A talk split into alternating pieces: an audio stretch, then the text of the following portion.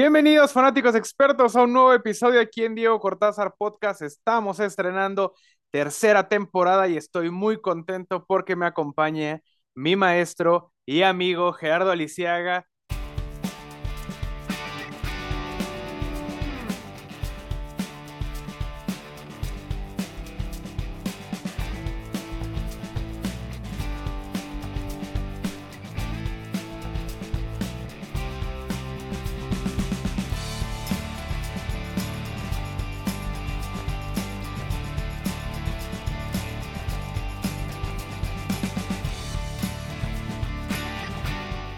Jerry, ¿cómo estás? Qué gustazo tenerte aquí en mi podcast de nueva cuenta. Mi querido Diego, ¿cómo estás? Qué gusto saludarte. Un saludo a todos los seguidores, a todos los que nos eh, te, sintonizan aquí en Diego Podcast y estamos más que contentos de acompañarte y felicidades por el aniversario. Muchísimas gracias. Y pues por supuesto, aventar el comercial porque no se pueden perder todos los miércoles a las 10 de la noche por High Sports High Fantasy, donde un servidor y por supuesto el gran Gerardo Lisiaga estamos todos los miércoles dándole los tips de fantasy y dándoles también todo nuestro análisis de la NFL. Y pues hablando de NFL, ya esta semana arranca la nueva temporada y estamos muy contentos como pueden ver. Entonces, es momento de platicar, Jerry, qué se viene para la nueva temporada de la NFL y qué se traen los equipos. Como sabemos, los Rams de Los Ángeles son los campeones actuales del Super Bowl, lo ganaron en casa contra Cincinnati, pero ¿cómo ves tú, Jerry? ¿Realmente los Rams de Los Ángeles traen todo el potencial para poder volver a ser campeones, para tener el bicampeonato? Yo creo que sí. Yo, yo soy de los que siempre dice con el campeón hasta el final. Y te voy a decir por qué. Porque creo que la oficina del gerente general de los Rams hizo un gran esfuerzo para mantener a todos los jugadores, ¿no? Todo el mundo también decía eh, el retiro de varios, entre ellos Aaron Donald, pero yo creo que la base es que tú mantengas a la columna vertebral en las dos posiciones, es decir, en los dos lados del campo. Que tengas a tu receptor, a tu corredor y a tu mariscal de campo, y que tengas a tu defensivo, linebacker y profundo eh, en el otro lado. Y si, tú, tú observas al equipo de los Raps, la verdad es que se mantiene todo no he visto, eh, vaya, el, agrado de ganar el Super Bowl en el equipo. Yo tengo familiares en Los Ángeles que han ido a, verlos jugar y que realmente han podido vivir de cerca el tema del, gusto. Pues te, hablan de un Matthew Stafford que de repente, lo comentábamos el otro día en, en High Fantasy, de ser un gran perdedor, ¿no? No es que fuera un gran perdedor, era un gran jugador, en el peor equipo de la liga, que va a seguir siendo el peor equipo de la liga, por cierto. Bueno, de la conferencia nacional. Yo creo que una de las cosas que tenía que sacudirse Matthew Stafford era esta etiqueta de ser perdedor, de estar siempre en un equipo perdedor y la duda por la cual eh, eh, la apuesta que hace el entrenador de los Rams es verdaderamente de cirujano. Todo mundo le dijo, no hagas el cambio, ¿cómo vas a dejar ir a lo que fue nuestra primera selección colegial, que ya nos llevó a un Super Bowl, Jared Goff, por un Matthew Stafford que no ha llegado a postemporada, que no tiene triunfos en postemporada y que además ha sido perennemente un mariscal de campo perdedor, ¿no? Y de repente ahí entró el tema de los números, el porcentaje y el carácter que, que mostraba Matthew Stafford, porque es uno de los pocos mariscales de campo que juegan lesionados, ¿no? Y de repente tienes a Cooper Cup, que tiene una temporada brutal, tan es así que llega como jugador titular All Pro, que son el mejor jugador en su posición. Ofensivo del año. exacto, el jugador del año. Y de repente yo creo que una de las cosas que más, eh, más de 1800 yardas, ¿no? Yo creo que lo que a mí me, me, me da la pauta para decir por qué sí me quedo con los Rams de nuevo, porque está Va a llegar con una línea ofensiva sana que tuvo algunos problemas al final de la campaña. Va a llegar con sus jugadores defensivos completamente, eh, algunos millonarios, pero lo más importante de todo es compenetrados para volver a ganar. O sea, las ofertas que escucharon de fuera para otro jugador hubieran sido lo suficiente para irse. Ya ganaste el Super Bowl, ¿qué más quieres? ¿Qué más tienes que demostrar? Lo que le pasaba al equipo de los Patriotas Cada vez que ganaba el Super Bowl, se les iban ocho, nueve titulares y se les iban muchos jugadores a Bill Belichick. En este caso no, los jugadores se quedan, el núcleo se queda, tienen un estadio, vienen de ganar el Super Bowl en su propio estadio y creo que la gente se ha metido con ellos de una forma verdaderamente increíble. Eh, lo que me reportan de los campos de entrenamiento es que la afluencia fue el triple de lo que tuvieron el año pasado y obviamente vas a ver al equipo campeón del Super Bowl, pero además con la gran esperanza de que regresen y vuelvan a ser. Así es que yo sí, sí o sí, me quedo con los carneros para regresar al Super Bowl y para defender su corona, claro. Y hablando de los rivales con los que tiene que pasar para poder defender esa corona, pues tenemos obviamente a Tom Brady, los Tampa, eh, Tampa Bay Buccaneers, y por otro lado tenemos a Aaron Rodgers y los Green Bay Packers. Yo creo que estos son los dos más grandes rivales que podría tener los Rams para acechar la conferencia nacional. ¿Cómo ves en este momento tanto a Tom Brady con los Bucks y a, los Green Bay Packers que vienen de perder a Davante Adams? Ya hemos platicado de eso, ya tenemos como que la reestructura que tiene, la falta de armas que tiene Aaron Rodgers, la buena defensa que traen y las lesiones que están llevando a Tampa Bay a, estar en apuros porque Chris Godwin está lesionado, Mike Evans que viene con la lesión, Tom Brady que se ausentó de las prácticas. ¿Cuál crees que tú sea el rival a vencer para los Rams? Yo, yo creo que, mira, el problema con los, eh, los Tampa Bay Buccaneers es la serie de lesiones que tienen en sus receptores abiertos, que son los titulares, ¿no? Sí, claro. Eso por un lado. Por el otro lado, creo que también el tema de, a pesar de que se ha mantenido completamente sano y que nuevamente lo reportan haber hecho una, una pretemporada extraordinaria, Tom Brady, pues es un, un añito más, le pesa más. Yo te diría para mi gusto no van a ser los Buccaneers los que le van a hacer eh, Mella a los Rams, no, yo creo que van a ser los empacadores y conste, ojo, eh, que perdieron a Devante Adams, tú, lo sabes perfectamente bien.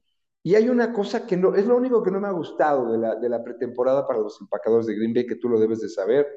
Eh, en aquel scrimmage, es eh, la práctica que hacen contra el equipo de los Santos de Nueva Orleans, pues de repente escuchas las declaraciones, de Aaron Rodgers, de los novatos, de los receptores jovencitos, y, de verdad les da con todo, ¿no? Por ejemplo, a, Romeo Dobbs le dice que dejó tirar un pase, el mejor pase que lanzó en la práctica lo dejó tirar, eh, que los jóvenes se equivocan en sus trayectorias, que no hay una completa concentración del tema, y de repente dices, oye, se te va Devante Adams, y dices, bueno, pues llegó, va a llegar Sammy Watkins, ¿no? Sí, claro.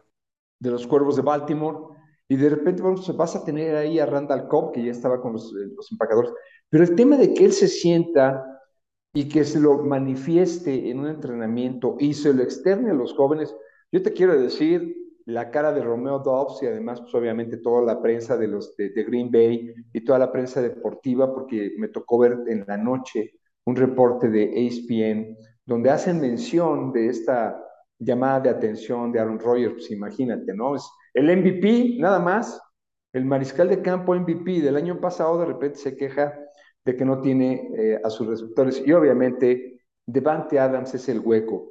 Pero yo te voy a decir una cosa, yo creo que si en esta sinergia, cuando le piden a él su, su parecer de qué, qué receptor tendría que llegar de los que están disponibles, él dice Sammy Watkins, él, él, lo conoce, vaya, él lo ha visto jugar y tiene una gran similitud en, en, el corte, en las trayectorias, en el poder regresar a ayudarlo como lo hacía Devante Adams, ¿no? Es un, es un receptor de posición y, y, la verdad yo creo que si se entienden ahí van a ser eh, verdaderamente extraordinarios. Y, es, y, y tienen a una pues tienen una base, ¿no? Tienes a Dillon como el corredor, tienes a, si tienes eh, sana la, línea ofensiva, yo creo que el tema es cuidar el, eh, el que no tenga que salir a Rogers de la bolsa de protección. En fin, es un equipo verdaderamente, a mí me gusta mucho, ¿no? La defensiva es 3-4, eh, tiene jugadores interesantes como Devontra Campbell, que yo creo que es uno de los mejores de la liga. Vaya, yo creo que en sí, si, si Aaron Rodgers deja las rabietas y se enfoca verdaderamente en ganar los partidos, yo no yo creería más, yo me inclinaría más porque son los empacadores los que pueden darle más lata al equipo de los Rams que, que el equipo de los Buccaneers, de los, porque tienen muchas lesiones en jugadores claves. Claro. Y el tema es Tom Brady, ¿no? Sí, no, por supuesto, aunque Tom Brady tampoco hay que descartarlo, siempre ha Ah, no, a no, las no, instancias. Cuando ya, ya lo dan por, ya lo damos por, por perdido a Tom Brady, siempre está por ahí. Y ahora del otro lado de la moneda, pasamos a la conferencia americana. Tenemos obviamente al equipo grande que es ahorita eh, los Kansas City Chiefs, los Bills de Buffalo. También podemos hablar de los subcampeones, los Bengalíes de Cincinnati, que más que una sorpresa, yo creo que fue el inicio de un de una, de una era muy, muy brillante en Cincinnati. Pero hablemos de esta nueva, nueva reformada conferencia, este, división del oeste de la americana, porque viene con todo. Russell Wilson llega a Denver a encender todo. Khalil Bank, obviamente, se une a los Chargers con Justin Herbert y esta ofensiva que se ve imparable. Viene también los Raiders que se juntan con, con Davante Adams y, por supuesto, Kansas City. ¿Cómo ves esta división? A mí me tiene a la expectativa, me tiene muy emocionado y sinceramente hasta de pronóstico reservado. Mira, yo sigo pensando que los, los Chiefs seguirán perennemente, eh, llevan seis títulos de la división ganados en línea, ¿eh? Y creo que van por el séptimo. Yo sí veo una gran fortaleza en los mariscales de campo, tú acabas de decir, cuatro mariscales de campo de, de línea, pues nada más, si de por sí ya había mucha, eh, mucha eh, mucho talento en el mariscal de campo de la división este, pues que llegue Russell Wilson. Además, el nuevo millonario Russell Sí, Wilson, que no ha tirado un solo pase de, de, en temporada regular para el equipo de los Broncos y lo acaban de convertir en el segundo mariscal de campo mejor pagado de la NFL. Entonces, mira, yo creo que hay, dos cosas. Yo, ¿por qué me quedo con los jefes de Kansas City? A pesar de que los jefes perdieron a Tyreek Hill, que lo mandaron a los Delfines de Miami, siguen teniendo un núcleo y siguen teniendo a este mariscal de campo que es Patrick Mahomes. O sea, dices 4.839 yardas la campaña anterior. Tal vez sus números en el rating no se manifiestan porque su rating fue, no fue de 100. Por primera vez en el, en el rating general no fue de 100. Pero dices, es un cuate que te tira 37 pases de, de anotación, que sale de la bolsa de protección, que de repente tiene a Travis Kelsey, que también tuvo una campaña maravillosa de 1125 yardas, y aunque se le haya ido Tariq Hill, vienen los novatos, viene la, la, el refresco, y hay alguna cosa que yo siempre le, le, le he reconocido al entrenador de los, de los Chiefs, a Andy Reid, siempre se lo he reconocido. Creo que una de las cosas, o el, o el, el, el genio actual de la ofensiva de la costa oeste es él. sí, claro. Y siempre ha encontrado la forma de ganar. No, no en balde 12 ganados, 5 perdidos y así se llevaron, como te decía, su sexto título divisional, sino también a la defensiva. Lo único que le falta a la defensiva de los Chiefs es que no presionan el mariscal de campo. Realmente no tienen jugadores que lo haga, pero sí tienen, por ejemplo, a Nick Bolton, ¿no? Que es el líder tacleador, a Frank Clark. Pero si tú dices, oye, su líder de capturas de mariscal de campo solo tuvo cuatro y media, sí le falta eso. Yo creo que eso sería lo que tendrían que trabajar el equipo de los jefes de Kansas City, pero para mí es el equipo a vencer. Yo pondría a los Raiders en segundo lugar. Aquí viene un tema, ¿no? Que cambian de entrenador con Josh McDaniels. Llega Josh McDaniels, el coordinador ofensivo, que ya fracasó en Denver, ¿eh? Ojo, ya Josh McDaniels como entrenador en jefe ya fracasó. Pero que lo traen y en esta llegada con, eh, con el equipo de los, de los Raiders llega un elemento muy, pero muy importante que es Devante Adams, ¿no? Yo creo que el tema es Devante Adams, porque si tú ves a, a sus receptores, tuvo a Hunter Renfro, eh, el equipo de los, de los eh, Raiders, pero apenas rebasó las mil yardas, ¿no? Apenas llegó en el último partido a las mil yardas. Y Devante Adams es un jugador de 1500 yardas, entonces 1553 yardas. Yo creo que ese era el, punto que a mí en lo particular yo decía, lo que le falta al equipo de los Raiders para que David Carr se sienta ya con esa autoridad para que tenga a su gran aliado, ya acaba de llegar y es Devante Adams. Así es que a pesar de que este, van a tener entrenador en jefe nuevo con Josh McDaniels, yo te voy a decir una cosa. David Carr tenía muchos problemas con Jack del Río, muchísimos problemas. ¿Por qué, por qué lo veo como la, la, gran bendición para David Carr? Porque Josh McDaniels es un cuate que apapacha al coreback, es un cuate que lo, lo quiere, no lo enfrenta como lo hacía Jack del Río. Tú te debes de recordar que cuando Tom Brady se empezó a pelear con Bill Belichick, el puente de comunicación era Josh McDaniels. Sí, claro. Y cuando Bill Belichick maltrataba a Tom Brady, ¿no? En aquella disputa porque metió a su preparador físico sí. a las instalaciones de los Patriotas, Josh McDaniels era el puente de comunicación porque se dejaron de hablar cerca de cuatro, cuatro semanas, cinco semanas sin comunicación absoluta. Era aquí de, dile a tu entrenador que yo quiero esto, esto, y ahí va Josh McDaniels. Entonces, ese es un punto a favor de David Carr, dejará de tener tanta presión, tendrá un aliado y además es un genio Josh McDaniels para explotar las habilidades de un, de un mariscal de campo. Entonces, para mí, en segundo lugar serían los Raiders, en tercer lugar los Chargers, que encontraron todas las formas posibles de perder, todas las formas posibles de perder. Partidos que iban ganando lo terminaron perdiendo y hubieran llegado a postemporada, pero ellos solitos se hicieron el harakiri. Y lo que tú decías, ¿no? Tienen a Justin Herbert, que para mí es uno de los mejores mariscales de campo joven, 5.014 yardas se despachó el jovencito de los cargadores. Y ahí tienen a, a, Austin Eckler, que a mí me gusta muchísimo, a Mike Williams como receptor abierto. En fin, hay un muy, un muy buen núcleo. Y ya si al final te vas con los Broncos, decías, oye, pues los Broncos, pues llega un mariscal de campo ganador, eh, enormemente competitivo y que además no se arredra ante nada. ¿Qué es la única interrogante que a mí me queda para dejar yo a los Broncos al final? Es que su defensiva no es un top, top, top. Su defensiva es Totalmente de media tabla, medio pelo, y entonces si, si, si, tú no le das ventaja a Russell Wilson, le va a pasar lo que le estuvo sucediendo al final de, jugar con los halcones marinos de Seattle, donde tuvo de sus peores números, ¿no? Entonces, esa, esa división oeste va a estar extraordinaria y habrá que seguirla como tú decías. Sin duda, ya estoy saboreando los partidos que se vienen en esa, en esa división, me va a encantar verlos. Y concuerdo en lo último contigo, yo también pongo al último en, a Denver porque realmente siento que Russell Wilson no es la solución en esa temporada para Denver, seguramente lo va a hacer para futuro porque tienen un coreback que pueden basar su estrategia en cuanto a él.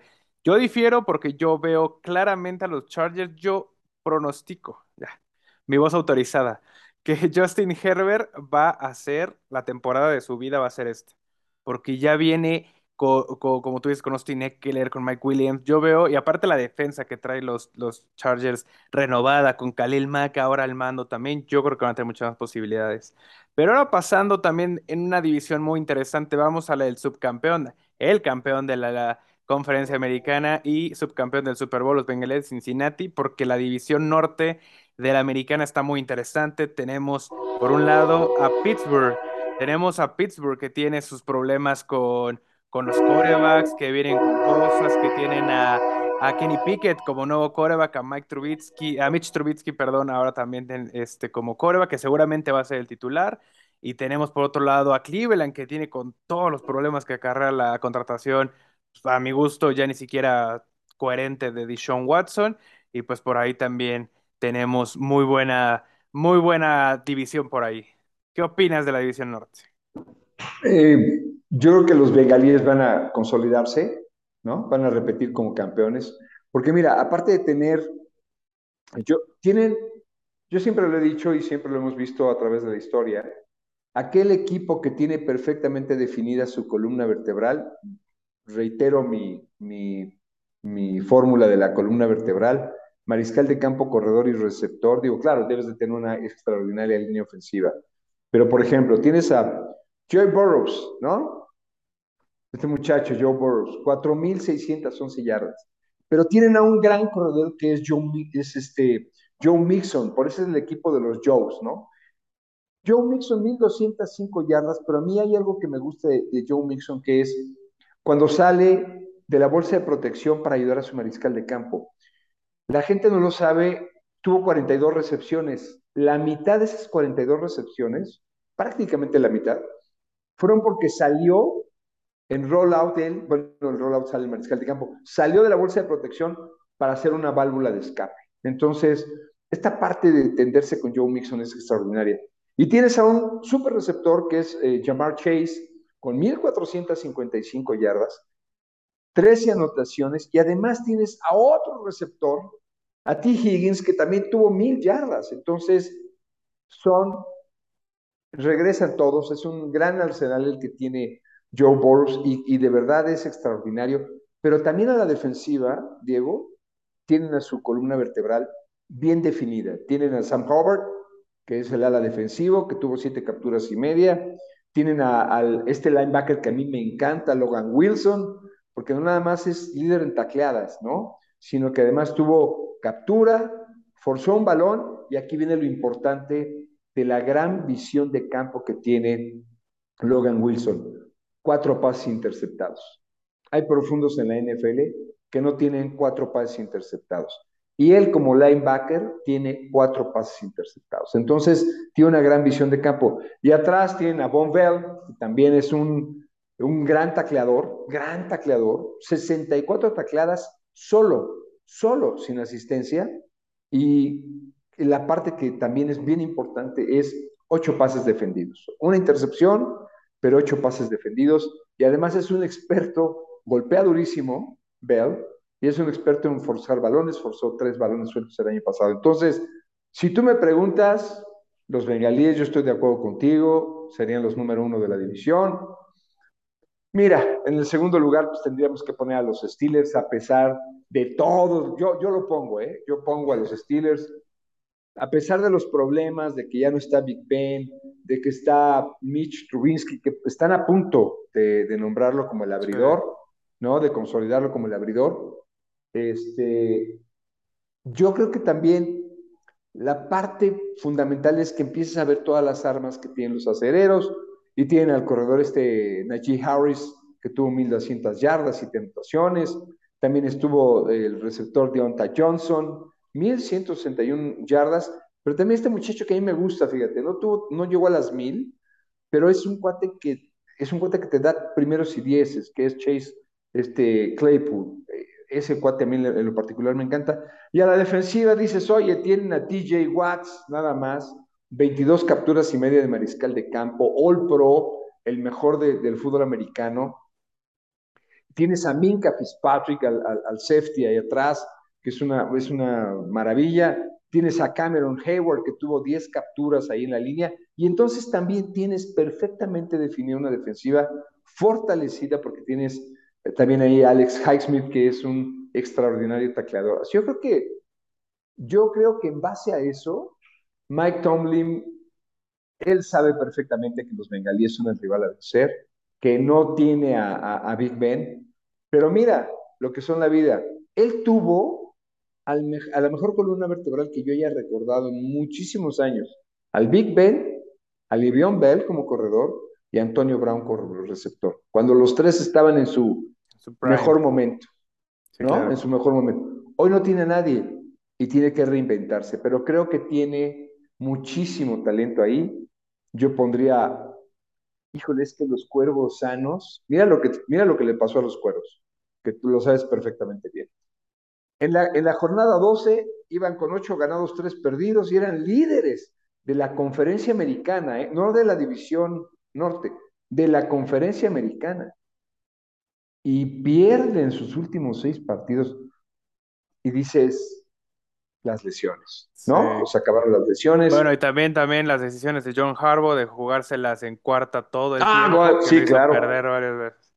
Por supuesto que sí, pero tienes a mucho, tienes a mucho talento, tienes a Lamar Jackson, tienes al corredor de Bonte Freeman, tienes al mejor ala cerrada de la liga, Mark Andrews o Pro, este, en fin, vaya, yo creo que sanos los cuervos, si los cuervos están sanos porque muchas lesiones de los que se fueron estaban para año y medio para no tal vez recuperarse en esta campaña, estaremos hablando, tienen tanto talento los cuervos que sanos le pueden dar lata hasta los bengalíes. Ese es el tema cómo los pones, ellos iban adelante, si tú te fijas, dices, oye, los bengalíes pasaron con 10-7 y ellos iban en la jornada 12 con 8-3.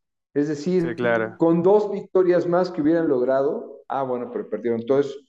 Y lo que sí, bueno, pues es, una, es un disparate sin pies ni cabeza, lo acabas tú también de mencionar, yo estoy completamente de acuerdo contigo. Los Browns no tienen pie ni cabeza. ¿Cómo, ¿Cómo es posible que una organización que sabe que están vinculando a proceso a Deshaun Watson, le pagan esa cantidad de dinero, lo hacen multimillonario y el tipo ahora está suspendido 11 partidos, multado por la multa y es de risa, ¿no? 5 millones de dólares. Digo, no la traemos tú y yo en la bolsa todos los días, mi querido Diego, pero... Aún. Pero ¿A hoy? pero así, así es, eh, yo así veo la división, la, división norte de la conferencia americana. Qué interesante va a ser ver si se consolidan los bengalíes, si sanos los cuervos se la pueden llevar y qué va a pasar en la era, el primer año de la era post-Big Ben ahí en, en Pittsburgh. Sí, sin duda va a ser una división muy, muy interesante que también tenemos que seguir. Entonces, ya que tenemos estos parámetros, que dimos una perspectiva más o menos general y amplia de lo que son los contendientes a la NFL por el Super Bowl, ¿cuál sería para ti, Jerry, los equipos que llegarían? Obviamente nos estamos adelantando muchísimo, la temporada todavía está por arrancar, pero así a simple vista, ¿qué equipos tú ves en Arizona disputando el siguiente Super Bowl? Por la americana, yo creo que es la temporada de los Bills. Yo creo que es la temporada de los Bills. Este, si hay un equipo que está completo y que si le hacía falta tal vez el elemento de presionar más al mariscal de campo, pues oye, esta campaña llega Von Miller y para todos los que dicen, no, hombre, Von Miller ya está quemado, a ver, perdónenme. Tuvo nueve capturas y media, tanto jugando este, eh, en su equipo como después, cuando después lo pasaron a los Rams. Ya es campeón del Super Bowl. Está motivadísimo. Imagínate que Von Miller también piense que está en el equipo que puede ser contendiente para llegar a otro Super Bowl, como son los Bills.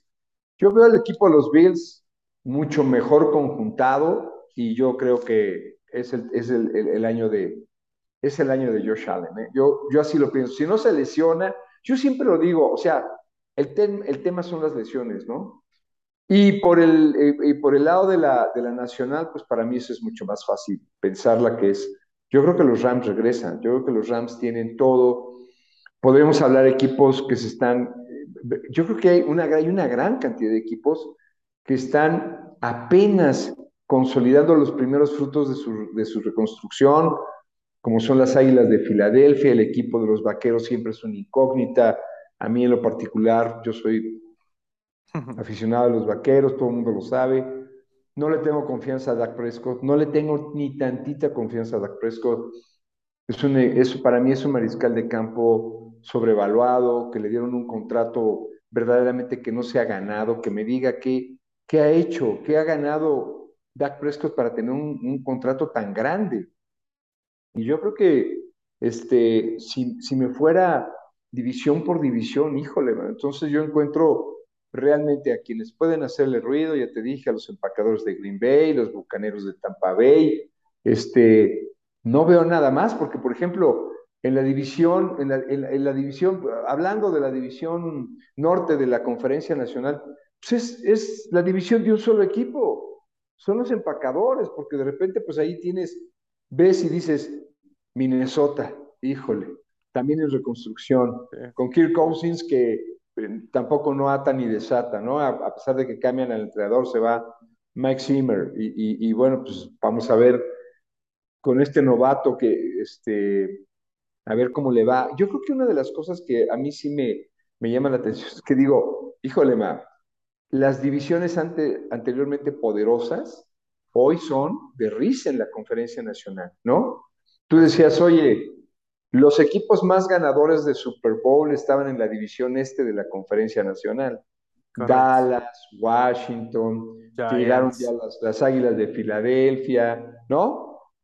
Y de repente somos el asmerreír de la liga. O sea, cuando te preguntan, cuando te dicen contra quién vas en los juegos de, de, de interconferencia, voy contra la este de la Nacional, todo el mundo dice, uy, papita, mano, ¿no? Los, vas a enfrentar un equipo, a, una división muy débil. Y el, el, el, caso de la, de, la, de la norte de la conferencia internacional, pues es el, los empacadores. O sea, ¿no? Seamos completamente honestos. Entonces, todo este rollo es para decirte que creo que no tiene mucha, no tiene mucha resistencia el equipo de los eh, carneros. ¿eh? No le veo, híjole, no veo un equipo así que vaya a hacerles tanto ruido, no, no lo veo. O sea, sí va a tener sus dificultades, sí. A, lo mejor me dices, en el juego de campeonato de la conferencia nacional, podría ser para mí este, Rams Packers, ¿no? Pero quien yo sí creo que va a regresar al Super Bowl a defender su corona, yo creo que van a ser los Rams. Entonces, para ti, Jerry, el partido inaugural de la temporada va a ser el partido que cierre la temporada, porque se enfrentan Bills contra Rams este jueves por la noche. Yo, en mi opinión, yo creo que también los Bills es un momento, yo creo que ya la tercera es la vencida, yo creo que tienen absolutamente todo, ya lo tenían, para mi gusto ya tenían desde hace al menos dos temporadas todo para ganar el Super Bowl, bueno, para llegar al Super Bowl, pero se les puso Patrick Mahomes y una moneda en su camino. Pero en la nacional, yo sí creo que la mentalidad que tiene Tom Brady va a hacer que los Bucaneros lleguen al Super Bowl por encima de Rams, y aunque me duela, por encima de Packers. Y yo creo que Tom Brady, no sé si se, se despida con, como campeón, pero yo veo Bills contra Tampa Bay, y si me puedo aventurar, yo creo que los Bills serían los campeones del Super Bowl, pero derrotando a los Bucaneros de Tampa Bay.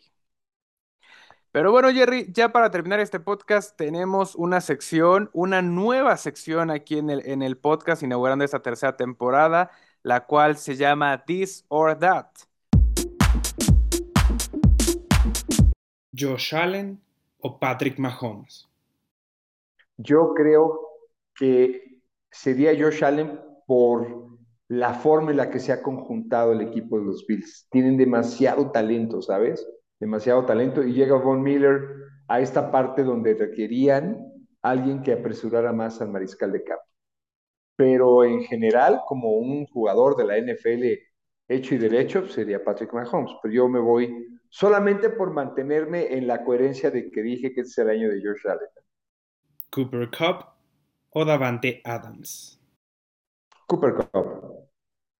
Es un receptor con, eh, eh, le dicen los entrenadores White Vision, ¿no? O sea, es, un, es un jugador que puede encontrar él mismo su forma de desmarcarse a los puntos de, de, pase. Es decir, yo sé que hay rutas establecidas, tú jugaste americano, yo jugué americano, hay una ruta establecida y si el poste es a tantas yardas, si el rizo, el gancho es a tantas yardas, en fin, ¿no? Pero eh, cuando Matthew Stafford estaba en problemas, siempre él encontraba la forma de desmarcarse, de regresar, de, meterse entre dos profundos en la...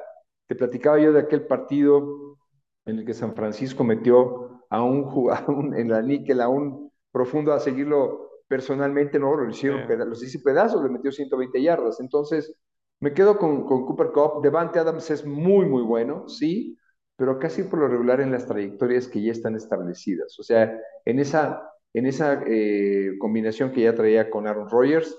Y yo creo que Cooper Cup es alguien que regresa, alguien que ayuda, alguien que busca ayudar a Matthew Stafford, porque Matthew Stafford no es tan, tan, tan, este, tan bueno como Aaron Rodgers. Jonathan Taylor o Christian McCaffrey. Ah, Jonathan Taylor, mil veces. Eh, primero por durabilidad, después porque le encanta, o sea, me encanta ver cómo corre eh, por dentro de la línea, es decir, entre el guardia y el tackle o entre el centro y el guardia, y no se arredra, es un cuate que puede verdaderamente cortar en, eh, un palmito de terreno la, carrera y, y, tiene durabilidad, ¿sabes? Este es un cuate con buenas manos, en fin. Y McCaffrey, a pesar de que es apenas el tercer corredor que hace el doble mil en, una sola campaña, mil yardas por tierra y mil yardas por aire, lleva dos temporadas lesionado. Lleva verdaderamente dos temporadas fuera del equipo y, y hay una gran dependencia de, de, Ed McCaffrey cuando está y cuando no está. Y yo creo que Jonathan Taylor es un jugador, es un gran corredor, tiene buenas manos, pero además es, es la durabilidad y la, y la tenacidad es completamente la diferencia. Brett Favre o Aaron Rodgers. Oh, esa es buena. Esa es muy buena. Brett Favre. Brett Favre, te voy a decir por qué. Los he visto jugar a los dos, ¿eh? A los dos los he visto jugar. Pero ser un líder en el terreno de juego, en el que tú pisas el terreno de juego y todo el equipo entra en sintonía para ganar, me tocó ver a Brett Favre. A los dos, a los dos los he visto en el campo, ¿eh? Es decir, yo en la cancha viéndolos jugar, a los dos. Pero Brett Favre tenía algo y además Brett Favre era, híjole, tenía un conocimiento del juego brutal.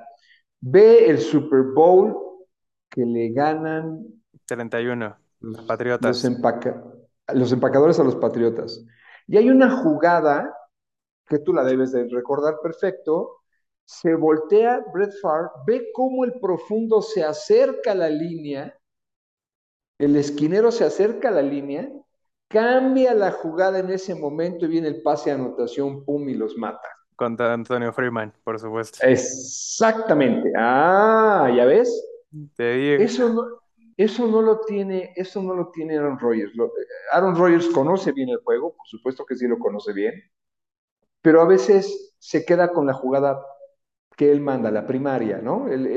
es, busca una opción, claro, y las busca y las busca bien, y existen los entrenamientos, para eso se hacen, cuando se rompe una jugada y no tienes a tu receptor primario, porque no se desmarcó en la ruta, porque marcaron doble, doble cobertura, porque, en fin, hay, hay fórmulas.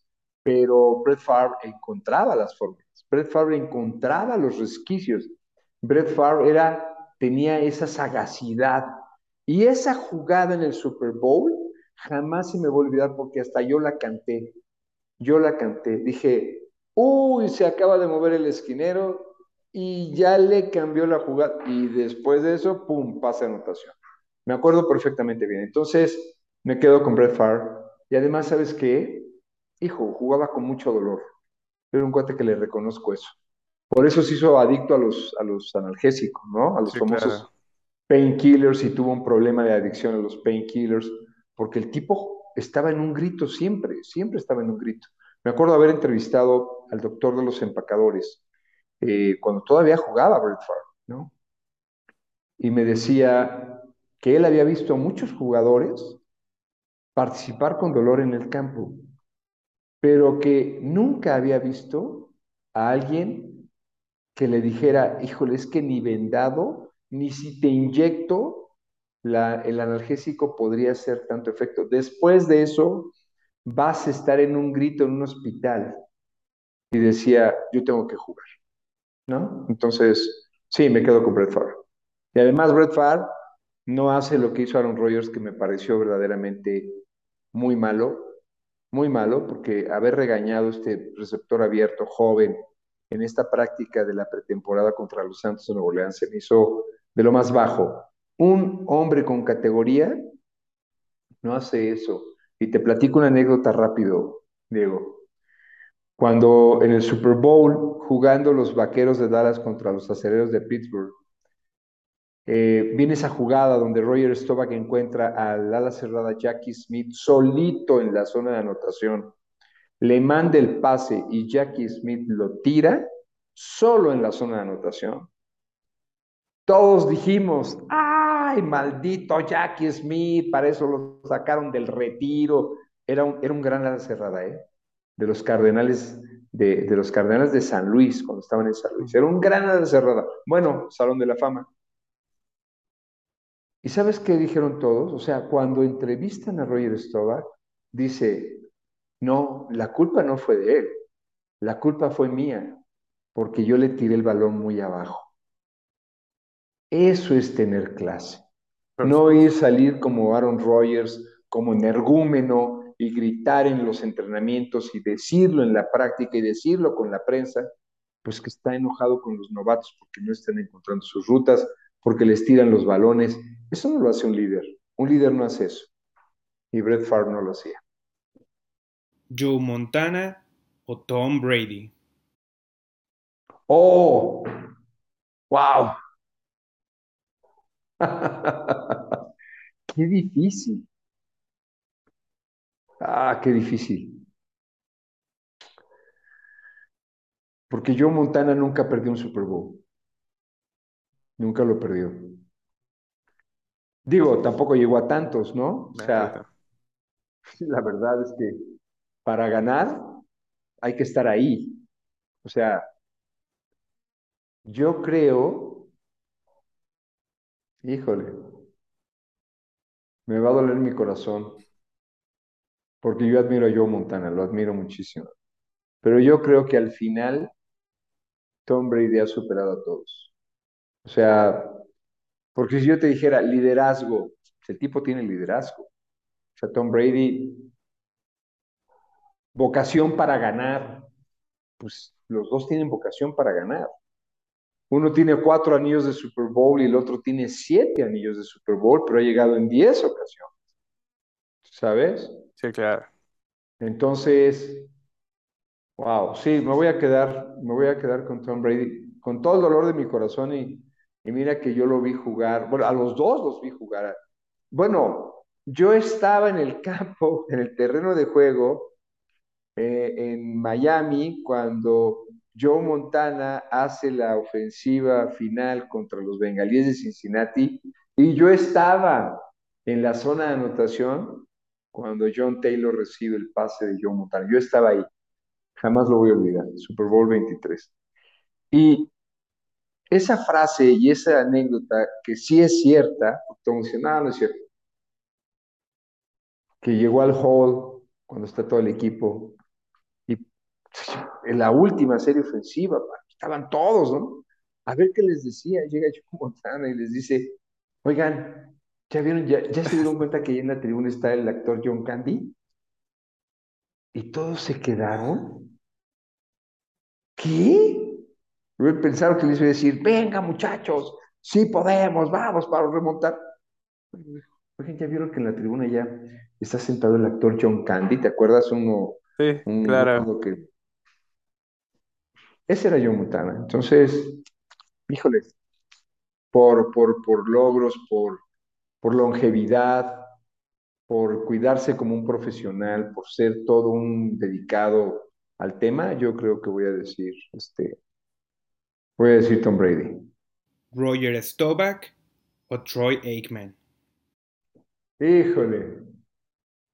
Los dos son mi máximo. No, pero bueno, ahí sí, ahí sí sin equivocarme, ¿eh? Sin equivocarme.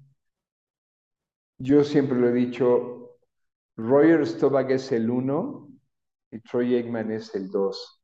A pesar de que Troy Aikman tenga tres años de Super Bowl, el talento que tenían los vaqueros de los 90 no lo tenían los vaqueros de los 70, no lo tenían. O sea, era impresionante, o sea, este, e, impresionante.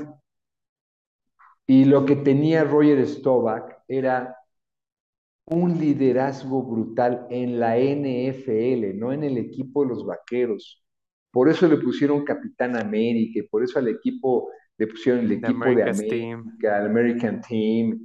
Eh, eh, fue una época gloriosísima para los vaqueros, que yo sí te voy a decir, no, Roger Staubach, me quedo con Roger Staubach, porque hay que recordar que Roger Staubach no pudo jugar todas, todas las temporadas que él quisiera porque salió de la Naval, donde ganó el trofeo Heisman, y tuvo que servir cuatro años al ejército, a las Fuerzas Armadas de los Estados Unidos. Entonces se perdió cuatro temporadas de profesional. Y yo creo, sigo insistiendo que si ese pase lo hubiera atrapado Jackie Smith en aquel Super Bowl, otra cosa nos cantaría porque veníamos de regreso. Y si hay muchas cosas, ¿no? Los hubiera no existen, pero la frase de tiempo suficiente para ganar, para mí lo marcó a él. Así se llama su libro, Tiempo suficiente para ganar. El Capitán América, el Capitán Regresos, el, el hombre que podía tener menos de un minuto en el reloj y regresar para ganar. Muchos lo han hecho, sí, pero él tenía una mística impresionante. La verdad es que me quedo con Roger Staubach. Pues bueno, mi Jerry, ya tenemos listo nuestra guía para la NFL, ya tenemos más o menos el panorama y cómo son nuestros pronósticos. ¿Algo más que quieras agregar para ya terminar este podcast? ¿Algo que quieras que, que nuestros amigos en esta nueva tercera temporada se enteren? No, bueno, pues que nos primero que nada que nos sigan en High Fantasy. ahí estoy, ahí yo soy el alumno y tú eres el maestro. pero híjole, no sé, el, júbilo porque empiece la temporada de fútbol americano para mí es año tras año, ¿sabes? Eso nunca se nos quita. Lo transmití 30 años y entonces para mí es verdaderamente maravilloso. Y qué bueno que tengamos esta comunicación y que hoy se pueden hacer este tipo de, de cosas, los podcasts, porque te da la oportunidad de estar en contacto con gente todavía, ¿no? Sin tener que estar en la televisión y yo creo que cada vez esto está fluyendo hacia lugares verdaderamente sospechados. Pues nada, que, un saludo a todos los que te siguen en tu podcast, mi querido Diego. Eres un cuate verdaderamente extraordinario, muy profesional, muy metido, eh, entusiasta, que nos contagias a todos. Y pues a ver cómo nos van los pronósticos y que todos nos sigan ahí en High Fantasy, en el 517 de Total Play, ahí los esperamos. Pues muchísimas gracias, Jerry. Uno, por estar aquí en el podcast. Dos, por ser mi maestro. Y tres, pues obviamente, por tus palabras. Y pues ya lo escucharon. No se olviden de checar todos los miércoles a las 10 de la noche.